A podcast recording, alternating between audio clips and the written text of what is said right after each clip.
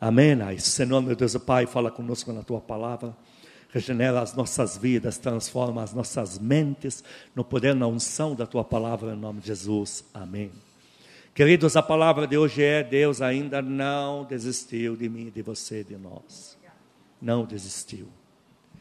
Nós temos que entender um pouco mais a mentalidade de Deus, conhecer o lado de Deus, não só como um Deus que salva, não só como um Deus que provê, mas como também pai e treinador. Alguém que, te, entre aspas, se chama na empresa dele, filho, filha, chegou a tua vez de se envolver com o negócio da família, vem cá. Alguém que te pega pela mão e começa a saturar você de novas informações, sabendo que você vai errar muito. Deixa eu explicar isso melhor. Lá em João, quem vai ler, pastor Dinei? Pastor Paulo. Lá em João capítulo 6, versículos 37 a 40.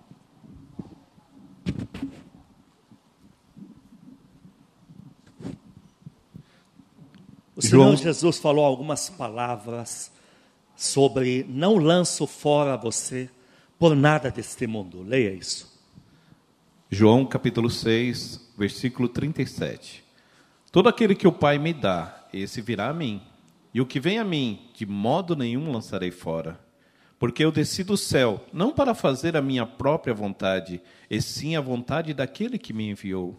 E a vontade de quem me enviou é esta: que nenhum que nenhum eu perca de todos os que me deu. Pelo contrário, eu ressuscitarei no último dia. De fato, a vontade de meu Pai é que todo homem que vir o Filho e nele crer tenha a vida eterna, e eu o ressuscitarei no último dia. Volta a ler o 37. Versículo 37. Todo aquele que o Pai me dá, esse virá a mim. E o que vem a mim, de modo nenhum o lançarei fora. Leia o 39 outra vez. Versículo 39. E a vontade de quem me enviou é esta: que nenhum eu perca de todos. O Senhor Jesus define aqui dois parâmetros irrevogáveis.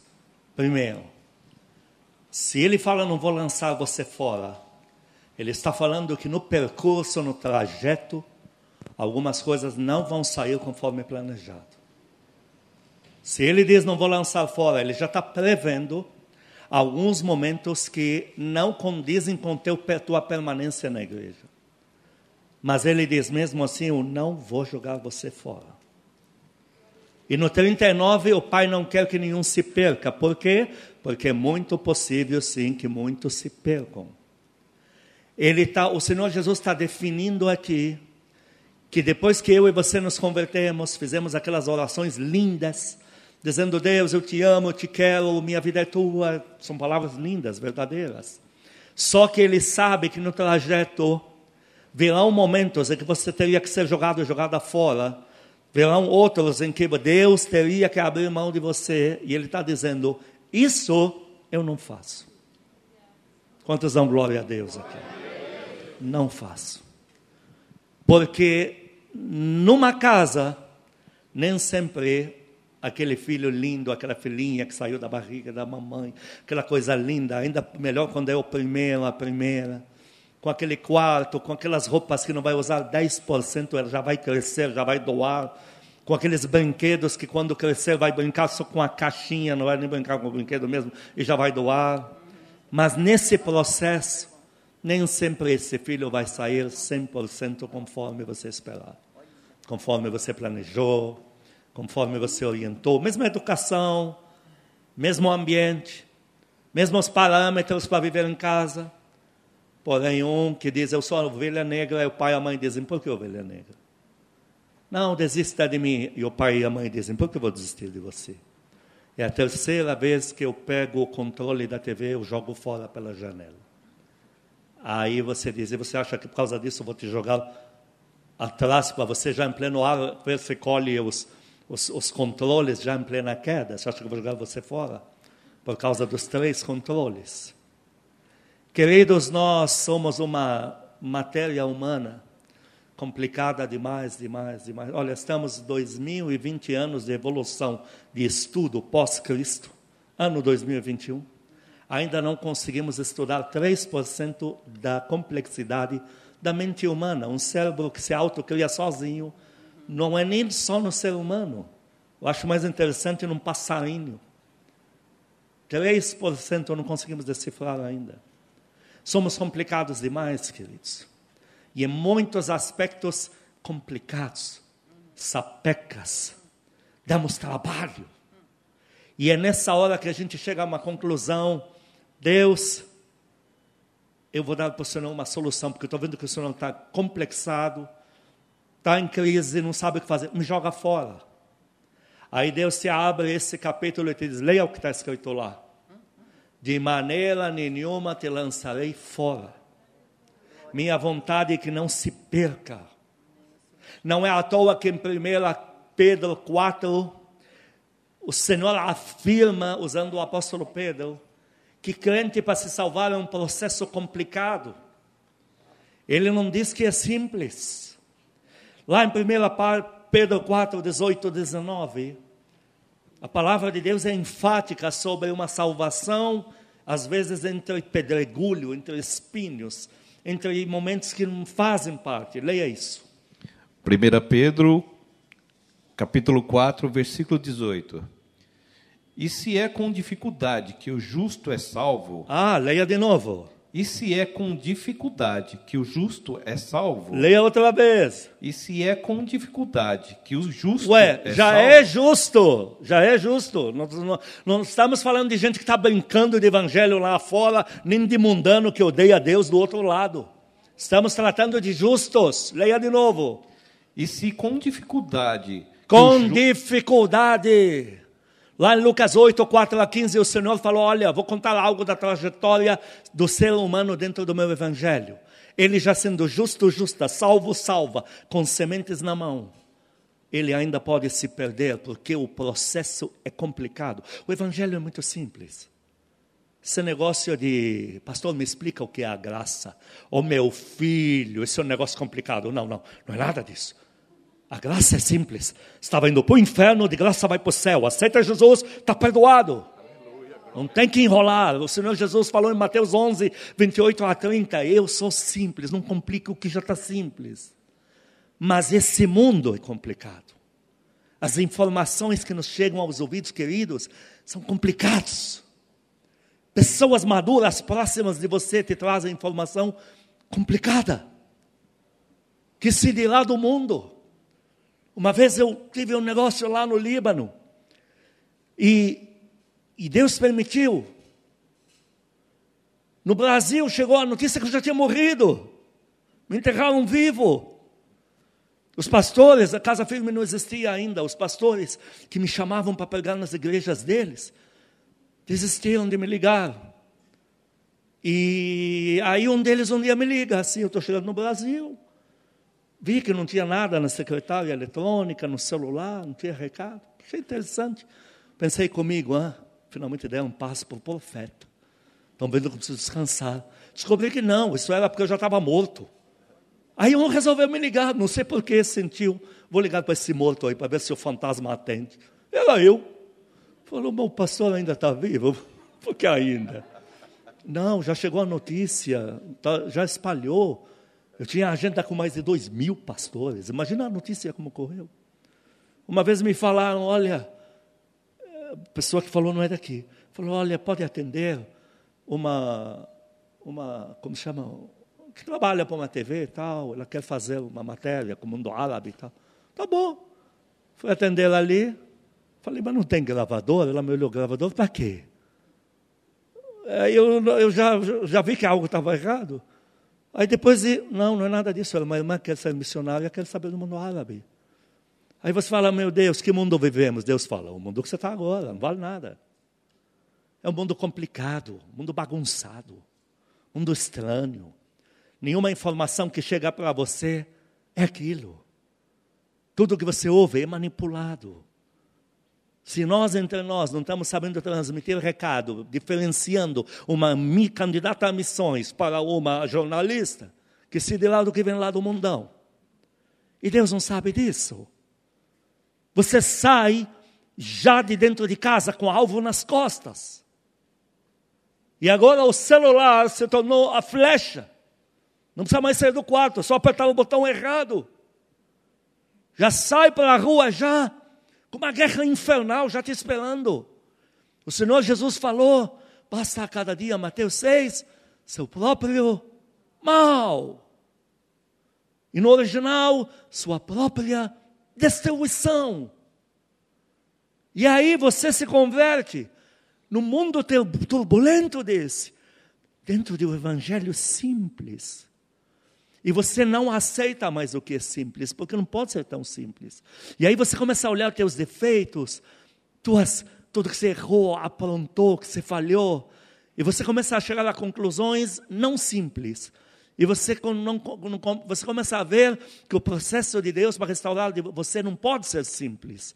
E aí você começa a entrar em depressão e Deus pergunta: da onde vem isso? Ah, porque eu não sirvo, eu não valo nada, eu não volto mais na igreja, eu vou me matar. Deus diz, mas por quê? Ah, eu acho que vou tomar um veneno de rato. Mas já experimentou? O sabor é horrível, não vale a pena. Teve uma irmã que errou, ela errou sim. Ela, a outra ela falou, você é crente, eu só confio na sua palavra. Ela mentiu para salvar um casamento. O diabo perturbou tanto a mente dela. Você se diz crente, um ano depois, ela estava desviada, estava no mundo, dançando no mundo, de mini saia e tudo no mundo. E Deus tocou minha irmã e falou: Você não lembra daquela? Vá atrás, vá na casa dela. Bateu na porta, pegou uma mundana endemoniada. O Espírito Santo já não estava lá. O que aconteceu com você? Ela desabou a chorar. Contou a experiência. Se acusou tanto que ela não vale nada, que ela é uma mentirosa, que ela. Tanto que ela não se viu mais digna nem de voltar na igreja. E no silêncio, fazendo de conta que estava mudando de igreja, estava indo para o mundo. Queridos, nós não encontramos simplicidade naquilo que já é simples. O processo de Deus aguentar a gente é simples. É um pai que olha para um filho problemático e diz, e o filho diz, mas qual é o processo? O pai diz, dormir, acordar, dormir, acordar. Vamos viver cada dia. Você quer que eu te dê resposta para daqui a três anos? Nem eu vou me aguentar daqui a três anos, vou aguentar você. Amanhã dá, vamos indo. Aqui, se é com dificuldade que o justo se salva.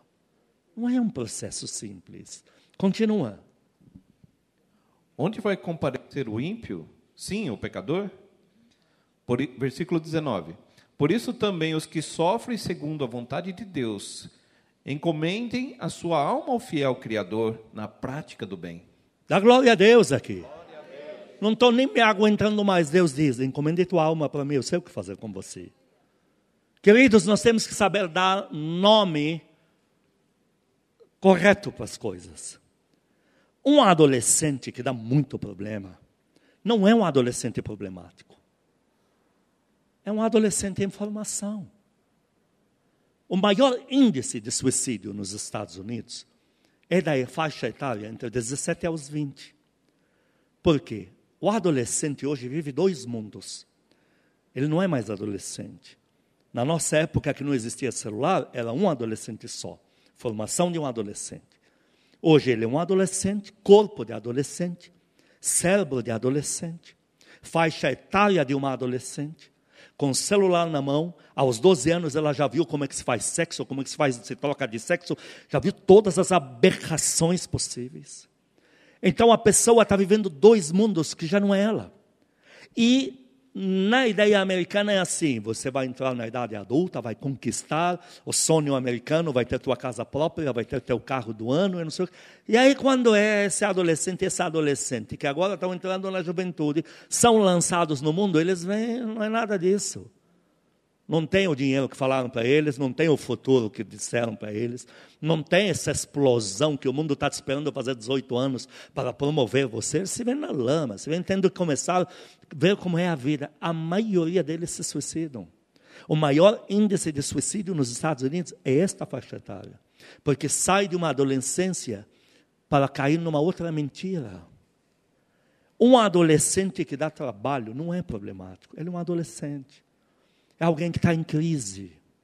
É alguém que acabou de ser abusado na infância. O pai bateu na mãe, o pai bateu nele, a mãe que não sei o quê, o pai que era um, uma cobra, a mãe que era uma sucuri. E isso está tudo lá. E aí você traz ele, e você diz: cuidado, esse é problemático. E a gente diz: não é problemático. É um adolescente. É uma adolescente que viu o pai sair de casa. Então está nos dando o fruto agora, está jogando aos pés da gente. Uma adolescente problemática, uma vez nós estávamos assistindo uma peça na igreja. E uma pequenina filhinha veio na nossa frente, ela, ela cansou a gente, cansou. Falei, para cá, assim. E eu olhei para ela e falei, vem cá, filhinha, você precisa sentar, tá bom? Porque, olha, está atrapalhando a peça. Ela me olhou com uma raiva e começou a andar o dobro. Você acha que eu fiz o quê? Ah, eu acho que já é o Satanás. Não tinha Satanás nenhum. Ela tinha Espírito Santo, filha de crente. Só que foi ver o histórico dela. Uma menina que foi abusada, só não foi abusada sexualmente. Mas na família, o pai que fez o que com a mãe, a mãe que mandou o pai para o inferno, o pai que saiu de casa, está tudo lá. Então ela não é problemática. Uma criança que começa a correr aqui, como já aconteceu muitas vezes, começa a correr que não deixa ninguém ouvir o culto, não é problemática, isso é ser criança. Criança tem adrenalina, criança não foi chamada para ficar duas horas olhando para um árabe como esse que você fala, com essa cara que tem, ficar sentada olhando. Nenhuma criança foi feita para isso. Eu era criança, eu era meu, apontava muita coisa. A minha vida dependia de dois dedos, porque eu tomava a decisão de subir em apartamento impossível, escalava prédio onde a mão não encaixava, só dois dedos. Então, se os dois dedos falharem, a minha vida acabou. Só para entrar naquele apartamento, pegar ovos, chegar na varanda, jogar na pessoa, deixar a pessoa me ver, correr, descer, para a pessoa vir à noite e eu só assistindo, eles brigando. Foi teu filho, olha aqui. Ela, meu filho estava na escola. E eu assistindo. Eu, uma criança endiablado já. Aí você me pegava na época e você me colocava num, num liquidificador. Eu não estaria hoje aqui pregando o Evangelho. Então, o que eu estava fazendo lá aos 10 aninhos, 12 anos, até 12 aninhos, 12 anos, 10, 11 anos, eu já estava com saci no corpo, pasme. Meu, não definia um problemático, definia um cara que está com muita energia. Tem gente que, para a gente treinar, o que você faz com um leão feroz numa jaula? Como você faz? para controlar essa pessoa. Em Isaías 43, deixa eu te falar algo, antes de começar a ler. Você olha e diz: Eu sou um homem, uma mulher maldito, maldita. Eu sou um lixo, eu sou um crápula, eu sou escória. Eu vou te garantir algo: um lixo, uma escória, um crápula, não convive na casa de Deus. Isso é lá no mundão. Porque na casa de Deus não tem crápula, não tem maldito. Você está nos átrios do Senhor. Você é filho, filha do Deus vivo. O que tem aqui não é maldito e maldita. O que tem aqui é cara que dá trabalho, ela também, e uma informação. E Deus diz: Eu sei o que fazer com esses dois, deixa isso para mim que você vai ver só. Aplaude ele por isso. Informação. É diferente.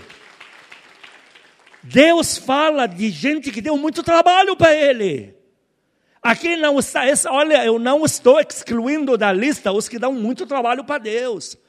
Ah, mas Deus também fala que se cansa de tanto ó, aguentar a gente. Ele fala, ele fala que o fôlego dele também tem limite.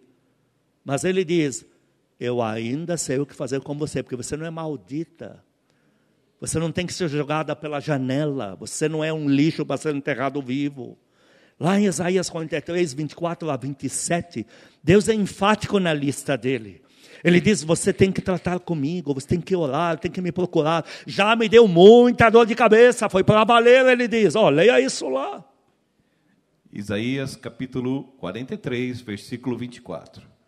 Não me comprastes por dinheiro cana aromática nem com a gordura dos teus sacrifícios me satisfazeste.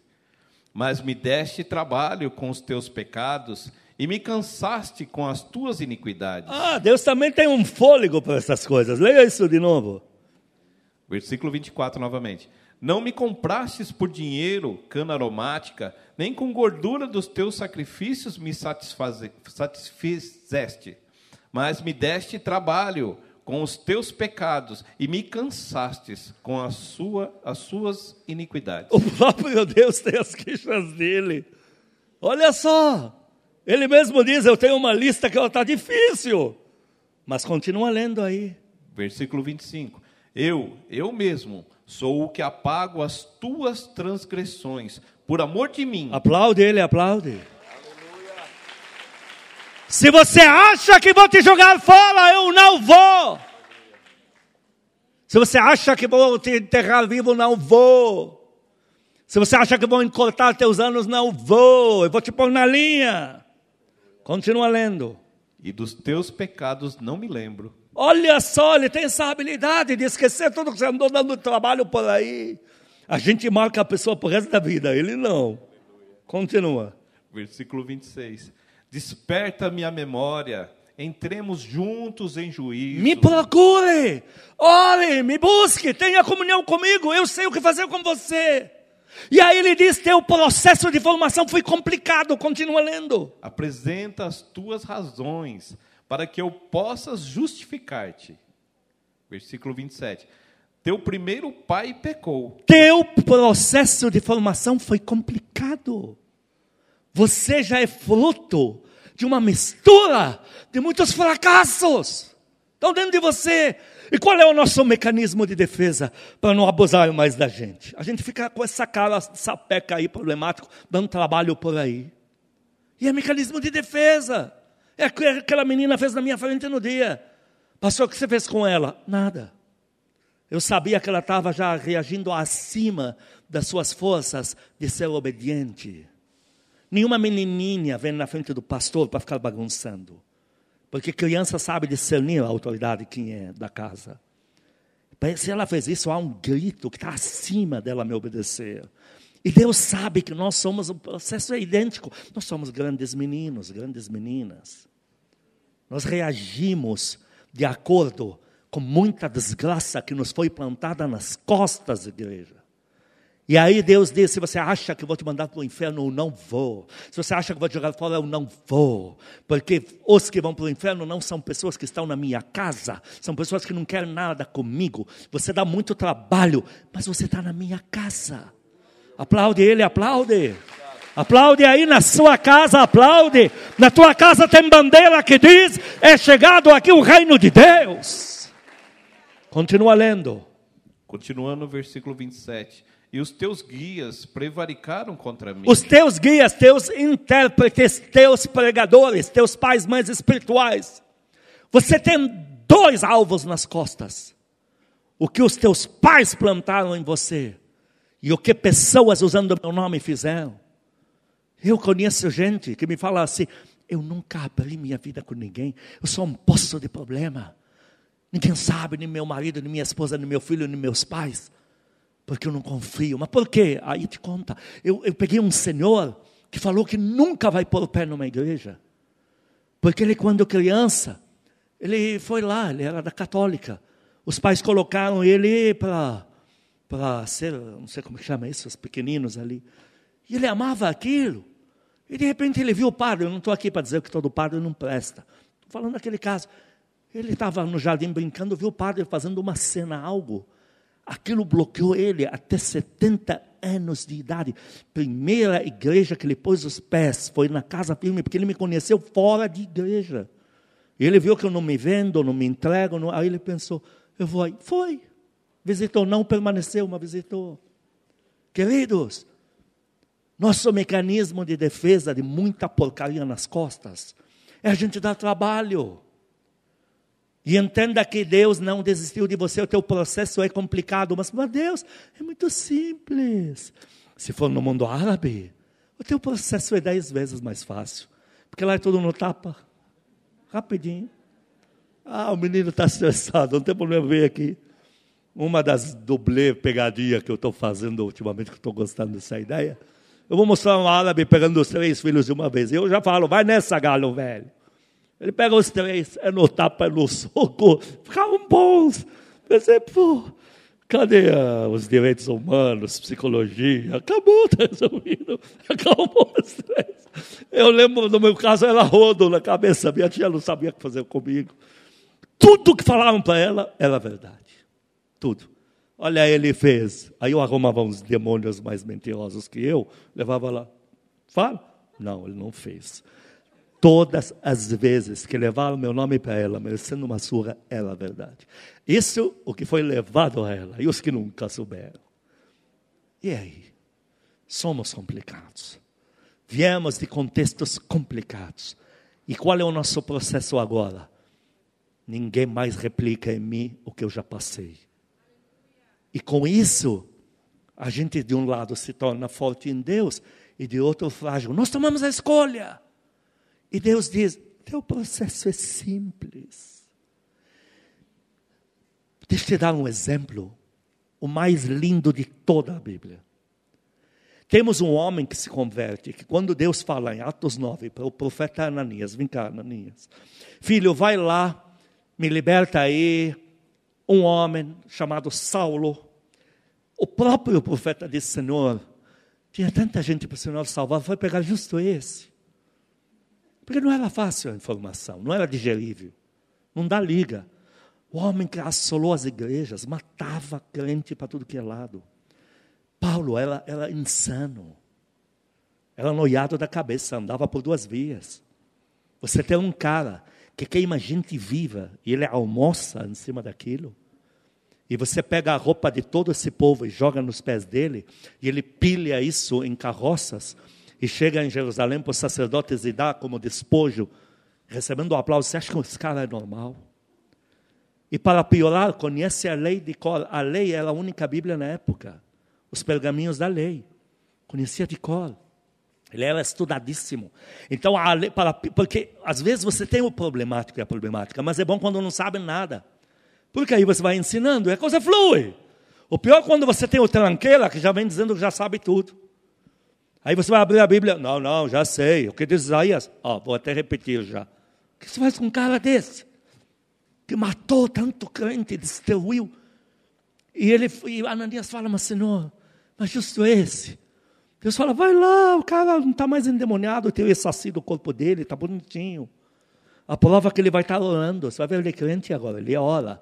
Quantos aqui são crentes? Levante a mão. Crente ora, sabia? Está na Bíblia isso. Tem que orar ter comunhão com o amado Espírito Santo. Olha a prova, ele está orando, ele não está matando ninguém, vai lá. Só que você tem um cara bruto. Paulo não conhecia o diálogo. Ele era líder supremo nato. O sangue de Paulo era comandar. O sangue que corria nas veias de Paulo era dar ordens. Ele já era de sangue azul de Roma. Ele foi se converter ao judaísmo, já entrando como elite, só aprendendo a não ouvir não a nunca ouvir não, só ouvir sim. E aí ele se converte, você é um cara muito bruto. Como é que você doma uma fera? Um leão solto numa jaula feroz. Uma vez eu tive que corrigir um líder meu, eu arrebentei ele dois meses. Eu fiz ele entrar em crise existencial. Eu falava para ele sair de perto de mim. Eu não quero te ver aqui dois meses, rapaz. Ele depois ficou com medo de mim mais de seis meses. Tinha medo de mim. Eu olhava para ele com dó. Mas eu olhava no espelho e eu falava para mim, mas como é que se faz para domar um cara desse? Só não tapa mesmo. Agora o que me impressiona é o processo do Espírito Santo. Já antes que eu te fale a informação à luz da Bíblia, dá um beijo para ele assim. Eu te amo, Espírito Santo. Diga para ele, ó, de novo. O Senhor é o melhor pai do mundo é o melhor amigo do mundo, é o melhor educador do mundo. Aí você pensa agora esse Saulo convertido, intragável, impossível de lidar, alguém tem que pôr ele no prumo. Aí você pensa que Deus vai escolher na arena os melhores gladiadores, gladiadores. Você pensa que Deus vai procurar na seleção dele os líderes mais rabugentos, os mais ferozes, os indomáveis. Aí você vai em Atos capítulo 4, versículo 36, e você encontra um novo apóstolo, o mais tenro de todos. Impressionante. Atos 4,36 traça de verdade o perfil desse novo apóstolo. Leia lá. Atos capítulo 4, versículo 36.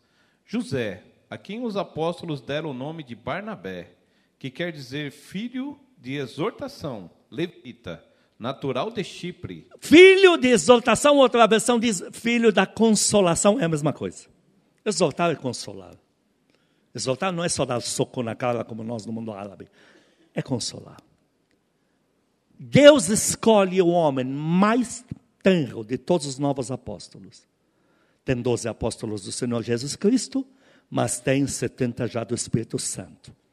O Espírito Santo procura o mais tenro de todos. Todo mundo diga comigo: consolações de Deus.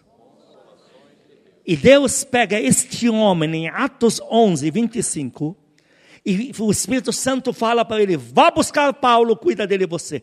Discipula Saulo, não Paulo, Saulo. Discipula o bruto, o feroz, o intragável, o incorrigível. Discipula ele você. Veja lá.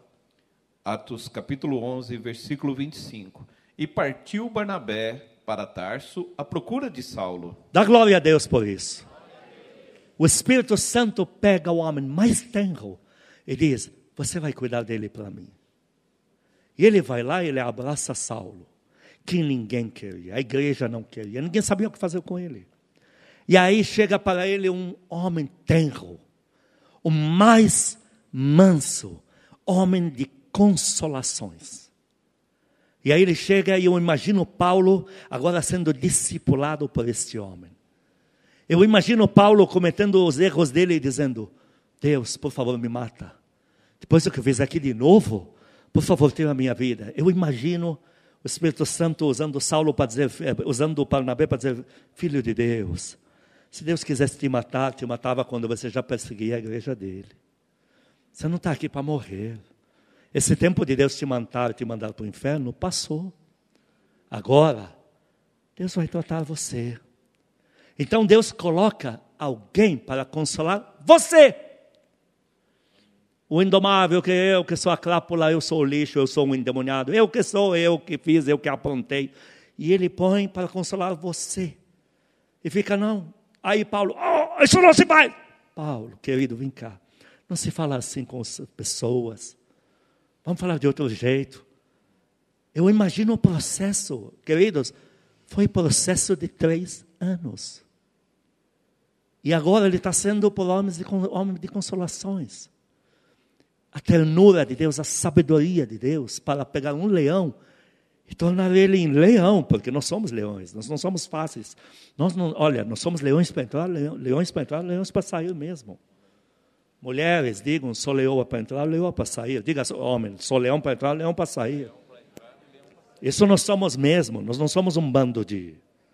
Só que, quando se trata no trato, nós temos uma ternura de Deus para dizer para a pessoa: Deus não vai te matar. Deus não vai pôr você no inferno. Deus vai te corrigir. Talvez tenha que te bater, porque Ele corrige quem recebe por filho. Está lá em Hebreus 12, 4 a 11. Olha, Deus te tem por filho. Ele talvez até te bata, mas Deus não vai alejar você. Deus vai te corrigir, mas Ele não vai cegar você. E aí que acontece para terminar? O que, que acontece? No capítulo 13, versículo 2, o Espírito Santo fala: Eu selecionei um líder para Paulo, para Saulo ainda Saulo. Eu selecionei um discipulador para ele, escolhido a dedo. Leia isso lá. Atos capítulo 13, versículo 2. E servindo eles ao Senhor e jejuando, disse o Espírito Santo: O que ele disse? Separai-me agora, Barnabé e Saulo, para a obra a que tenho chamado. Aplaude ele, aplaude. Olha que lindo!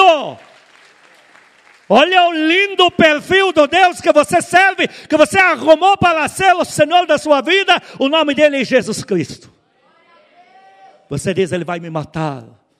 Aí você vai lá, faz não sei o quê, aí uma pessoa começa a te procurar, Deus me deu um recado, tive um sonho com você. Aí você diz, ai, então é hoje que Deus vai me mandar para o inferno. É melhor não atender. Aí você foge até que Deus põe a pessoa saindo do supermercado e encontra você. Olha, eu tive um sonho, eu vi uma luz, eu vi Deus fazendo isso. Fala, mas por que você demorou tanto? Não, eu te procurei, você que fugiu. E aí você pensa que essa matemática não fecha. Ela fecha, está aí, está à luz da Bíblia. Porque vou te dar a prova agora, como a Bíblia não tem pontas soltas. A Bíblia não tem contradição, não tem rota de colisão. A palavra de Deus é muito clara, queridos. E ela fecha, dá liga. Agora, Saulo não é mais Saulo, agora ele é Paulo. Agora ele é o apóstolo de Jesus Cristo que gera vidas. Olha em 2 Coríntios, mandando para a igreja mais complicada da face da terra, era a igreja de Coríntios. Era de Corinto, era a igreja mais complicada que existia, povo complicado demais. E olha, Paulo agora vai mandar uma carta em 2 Coríntios 1, versículos 3 a 5. Ele que foi forjado nas consolações de Deus, todo mundo diga consolações de Deus.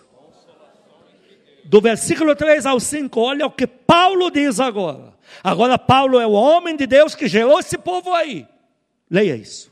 Segunda carta de Paulo aos Coríntios, capítulo 1, versículo 3. Então, na próxima a gente fala Coríntios capítulo 1, não tem segunda capa porque está difícil. Vamos lá. Bendito seja. Ele é o Barnabé e eu sou o Saulo, estão entendendo? Era assim antigamente também. Vai lá. Capítulo, é versículo 3. Bendito seja o Deus e Pai de nosso Senhor Jesus Cristo, o Pai de misericórdias e Deus de toda consolação. Aplaude a Deus, aplaude. É o que ele experimentou. A igreja mais complicada da terra que ele conhecia, ele manda esta carta. E ele começa a replicar neles o que Barnabé fez nele, o que o Espírito Santo produziu nele. E continua. Não termina aí a lista. É ele que nos conforta em toda a nossa tribulação para Dá poder... glória a Deus por isso. Continua. Para podermos consolar os que estiverem em qualquer angústia. Ah, ele agora está replicando, está dizendo Deus transforma a gente para a gente consolar os que precisam, falando de uma igreja problemática. Deus não está reproduzindo em você as falhas que você trouxe para Ele. Deus não está te habilitando com ferramentas de acordo com os trabalhos que você deu para Deus.